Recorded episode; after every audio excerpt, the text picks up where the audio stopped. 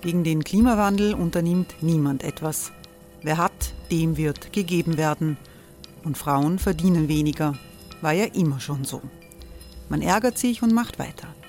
Was aber, wenn nicht? Wir haben eine Idee. Die Falter Arena macht die Bühne frei für Menschen und Projekte, die das Land verändern. Mein Name ist Eva Konzett. Ich leite das Politikressort im Falter. Und am Sonntag, den 26. Mai, veranstalten wir im Wiener Stadtsaal die nächste Falter Arena. Mit dabei unter anderem der ehemalige Politiker und Neosänger Matthias Strolz, Theresa Imre von Markter, Sonja Jöchtel von Love Politics oder Kari Ochsner von Ochsner Wärmepumpen. Machen statt jammern. Wir schauen uns an, wie das funktionieren kann. Kommen auch Sie vorbei. Alle Informationen und Tickets finden Sie unter falter.at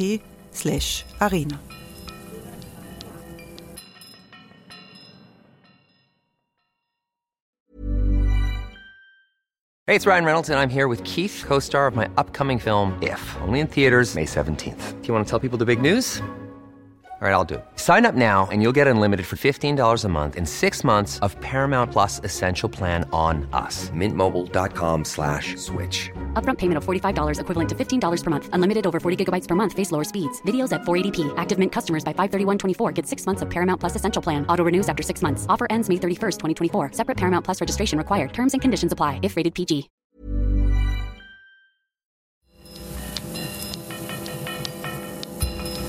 Falter Radio, der Podcast mit Raimund Löw.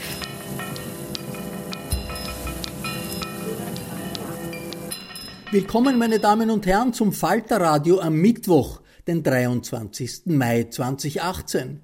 Sie hören keine vorgezogene Version unseres regulären Podcasts, sondern einen Einschub. Wir dokumentieren aus aktuellem Anlass die gestrige Hochner-Preisrede des diesjährigen Preisträgers Stefan Kappacher. Stefan Kappacher ist Innenpolitikjournalist im ORF-Radio und Gestalter des Ö1 Medienmagazins Doublecheck. Der Hochner-Preis ist der wichtigste Fernsehpreis des Landes. In seiner Rede, die wir ungekürzt wiedergeben, setzt sich Kappacher mit den Aussagen des neuen ORF-Stiftungsratsvorsitzenden Norbert Steger auseinander und er seziert die mediale Machtpolitik der Regierungsparteien. Es geht um mehr als den Status des öffentlichen Rundfunks in Österreich. Der Kampf um den ORF, die FPÖ und die Pressefreiheit ist der Titel dieser Folge. Die Preisverleihung in der Wiener Hofburg hat Bundespräsident Alexander van der Bellen vorgenommen. Sehr geehrter Herr Bundespräsident, verehrte Anwesende, liebe Kolleginnen und Kollegen, liebe Freunde.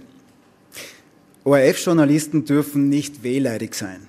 Das hat Norbert Steger nach seiner Wahl zum Vorsitzenden des ORF-Stiftungsrates gesagt. Da hat er recht, der Herr Dr. Steger.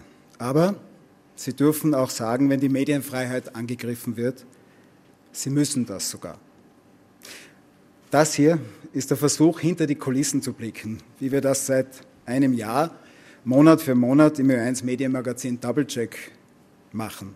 Wir, das sind auch meine tollen Kolleginnen Nadja Hahn und Rosanna Azara, die beide ihren Anteil an diesem Preis haben. Und dazu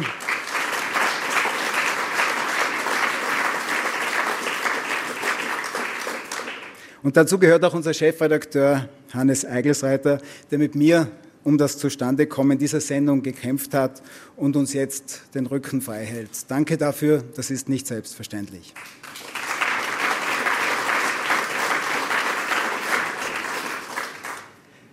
Der Versuch also hinter die Kulissen zu blicken. In diesem Fall ist es ja eine Drohkulisse, die Norbert Steger gemeinsam mit FPÖ-Mediensprecher Hans-Jörg Jennewein und Vizekanzler Heinz-Christian Strache aufgebaut hat. Steger hat sich nicht gegen dieses Wort gewehrt, als ich es ihm vorgehalten habe. Er hat vielmehr gemeint, seine Drohkulisse habe schon gewirkt, weil Armin Wolf nicht mehr böse schaut, wenn ein Blauer ins Studio kommt. Man weiß nicht, soll man böse schauen oder weinen, wenn man das hört. Faktum ist, Parteien haben Interessen am ORF und die verfolgen sie. Das haben die Sozialdemokraten in all den Jahren gemacht, als sie im Bund mächtig waren. Das hat auch die ÖVP immer schon gemacht und sei es über die Bande, sagen wir, in Niederösterreich. Und die FPÖ, die wollte es schon immer machen, Wenn wir Freiheitliche mehr zu sagen haben, dann werden wir dafür sorgen, dass nicht mehr so viel gelogen wird in den Redaktionsstuben. Das ist ein berühmter Satz Jörg Haiders und den hat er bereits Anfang der 1990er Jahre gesagt.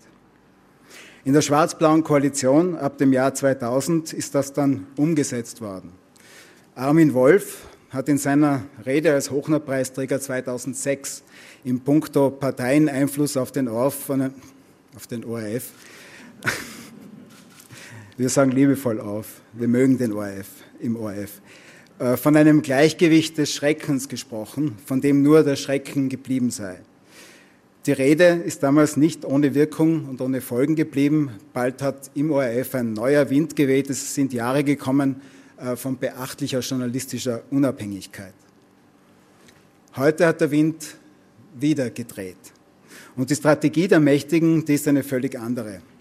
Der eine macht den ORF und seine Mitarbeiter mit einem Posting auf Facebook schlecht und wirft ihnen Lüge vor.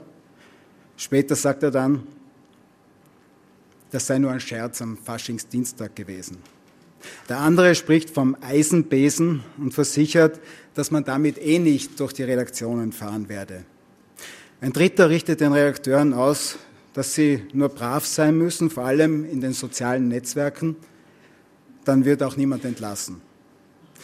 Fouls und Nadelstiche, von denen sich die FPÖ-Vertreter im nächsten Interview oder spätestens nach dem öffentlichen Aufstreit dagegen wieder distanzieren.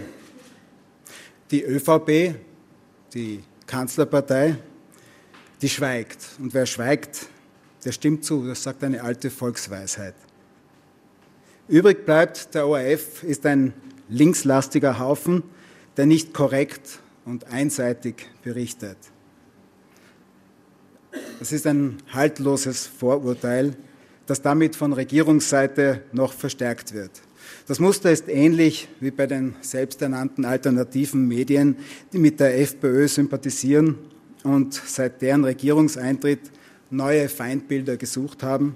Sie haben diese im ORF und in unliebsamen Journalistinnen und Journalisten gefunden. Nur dass diese von FPÖ-Politikern gern geteilten Internetplattformen regelrechte Hetze betreiben. Apropos Inhalte teilen. Norbert Steger, der langjährige Stiftungsrat des ORF, hat festgestellt, Zitat, der ORF muss, was nicht ganz leicht ist, am Schirm genauso wie Printjournalisten unterscheiden zwischen Berichterstattung und Meinung. Zitat Ende. Dazu gibt es zwei Dinge zu sagen. Erstens, der ORF, ob Radio oder Fernsehen, der achtet selbstverständlich auf diese Trennung. Wir nennen das Bericht und Analyse.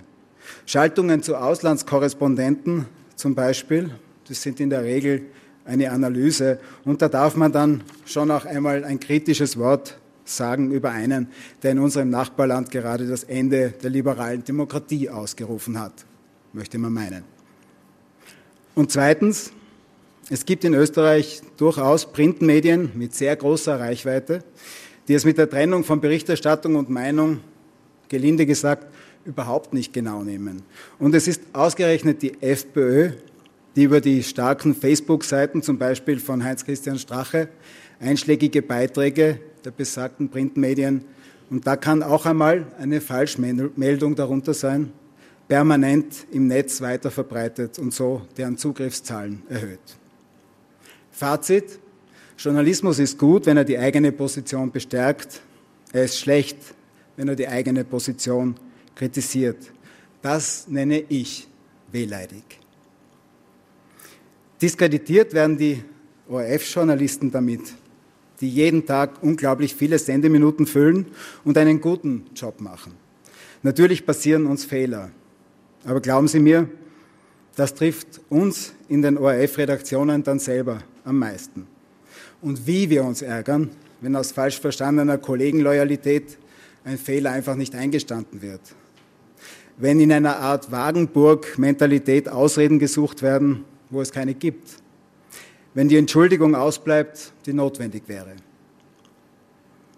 Ob es der manipulative Schnitt in einer Wahlkampfreportage im Olympischen Dorf in Innsbruck war, als die Entschuldigung zwar gekommen ist, aber reichlich spät, oder ob es ein missglückter Kulturmontag mit dem Kulturminister und einem Bräugelgemälde im Studio war, was der Opposition die Gelegenheit gegeben hatte, gegen parteipolitische Einflussnahme aufzutreten und dann postwendend selber parteipolitisch Einfluss zu nehmen. Die ÖVP machte aus diesem Oppositionsprotest dann genüsslich einen, Zitat, Angriff auf die Pressefreiheit. Geht's noch? Möchte man allen Beteiligten, auch jenen im ORF, zurufen. Genauso wie den Machern jener Seitenblicker-Sendung, die kürzlich einen hochpolitischen, gerichtsanhängigen Fall rund um die Tiroler Festspiele in Erl thematisiert und dabei einen unerschrockenen, wirklich unerschrockenen Blogger aus dem Ötztal, er heißt Markus Wilhelm, vorverurteilt haben. Ja, der Kläger ist ein bekannter Industrieller und er ist auch ORF-Stiftungsrat. Das ändert aber nichts daran, dass so ein Beitrag indiskutabel ist. Das geht nicht. Deswegen arbeiten wir in der Redakteursvertretung unter der Federführung von Peter Daser, auch ein Hochner-Preisträger, der hier unter uns ist, an Richtlinien für eine Fehlerkultur.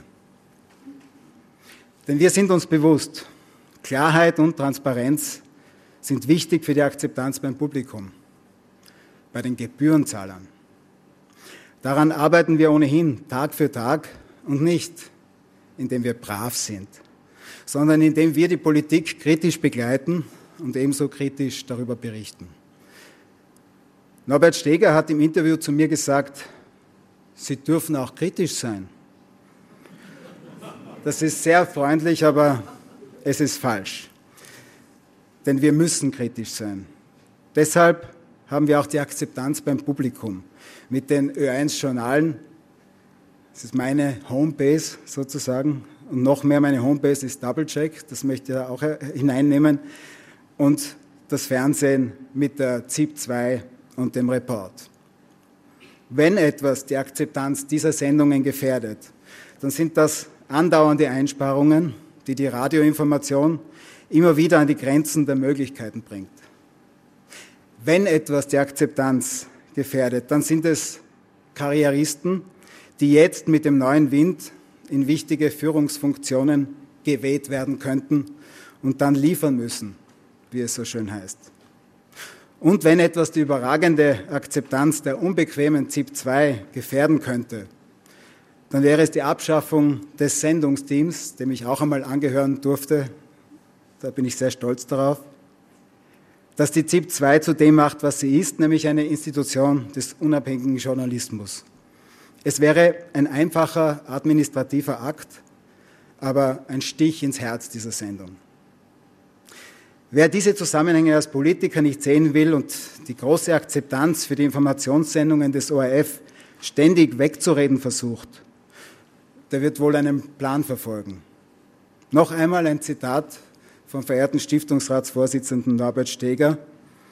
Dieses Zitat enthält einen entscheidenden Hinweis. Die ORF-Journalisten müssen die Akzeptanz in der Bevölkerung haben, dass das Geld kommt. Dann werden Politiker für das Geld sorgen. Zitat Ende. Bedarfszuweisungen der Politik an den ORF hat das ein geschätzter Kollege genannt, gekoppelt an Wohlverhalten von ORF-Journalisten, füge ich hinzu. Der Herr Bundespräsident hat es ökonomisch argumentiert. Ich äh, möchte es journalistisch formulieren und sagen, das ist die absolute Horrorvision für den öffentlich-rechtlichen Rundfunk. Es wird über die Abschaffung der Gebührenfinanzierung des ORF diskutiert und über eine Finanzierung aus dem Budget, wie sie jetzt in Dänemark für den öffentlich-rechtlichen Rundfunk DR beschlossen worden ist. Es ist das Ergebnis jahrelanger Attacken von Rechtspopulisten auf den Sender und es ist verbunden mit einer 20-prozentigen Kürzung seiner bisherigen Mittel. Danmarks Radio muss zwei seiner Kanäle abschalten, hunderte Mitarbeiter und Zulieferer stehen vor der Kündigung. Das Medienunternehmen ist der Willkür der Politik ausgeliefert. Wollen wir das auch in Österreich? Wenn es nach der FPÖ-Spitze geht, dann wohl ja die hat sich in der Frage so tief eingegraben, dass sie sich einen Umfaller nicht wirklich leisten kann. Die ÖVP-Führung, die schweigt dazu dröhnend. Nach innen sendet sie Signale, dass die Gebührenfinanzierung bleiben soll und könnte. Aber am Ende wird die Frage sein, wer stärker ist, blau oder schwarz. Dass die ÖVP die Koalition an dieser Frage scheitern lässt, ist unwahrscheinlich. Ein Volksentscheid als Ausweg wie bei No Billag ist möglich. Die Schweizer haben in diesem Referendum mit überwältigender Mehrheit, Sie haben es erwähnt, Herr Bundespräsident, für die Beibehaltung ihrer Rundfunkgebühr gestimmt. Wir ORF-Journalisten, wir werden alles dazu tun, dass Österreich im Falle des Falles zur Schweiz wird. Wir sind dankbar dafür, im ORF unabhängigen Journalismus machen zu können. Und wir werden weiter um diese Unabhängigkeit, die uns sehr wichtig und sehr wertvoll ist, kämpfen. Ich sehe den Robert-Hochner-Preis in diesem Sinn als Ermutigung und als Auftrag. Vielen Dank für diese wirklich große Auszeichnung. Das war Stefan Kappacher, der Hochner-Preisträger 2018 bei der Preisverleihung in der Wiener Hofburg am 23. Mai. Ich bedanke mich bei den Hörerinnen und Hörern, die uns auf dem Freirad in Tirol und auf Radio Agora in Kärnten hören. Kritischer Journalismus ist der Sauerstoff der Demokratie. Kritischer Journalismus kostet aber etwas, im ORF genauso wie im Falter. Wenn Sie noch kein Falter-Abonnement haben, dann können Sie es online bestellen. Ganz einfach geht das über die Homepage www.falter.at/abo. Neoliberal, illiberal, liberal. Diesen Podcast unter anderem mit dem Ökonomen Stefan Schulmeister bereiten wir für morgen Donnerstag vor. Die Signation kommt von Ursula Winterauer. Um die Technik bei Aufnahme und Mischung kümmert sich Anna Goldenberg. Ich verabschiede mich im Namen des gesamten Teams. Bis zur nächsten Folge.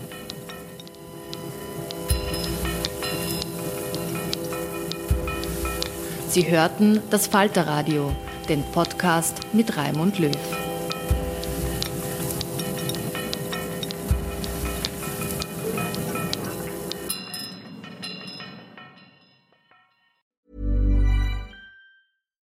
Hi, I'm Daniel, founder of Pretty Litter. Cats and cat owners deserve better than any old-fashioned litter. That's why I teamed up with scientists and veterinarians to create Pretty Litter. Its innovative crystal formula has superior odor control and weighs up to 80% less than clay litter. Pretty Litter even monitors health by changing colors to help detect early signs of potential illness. It's the world's smartest kitty litter.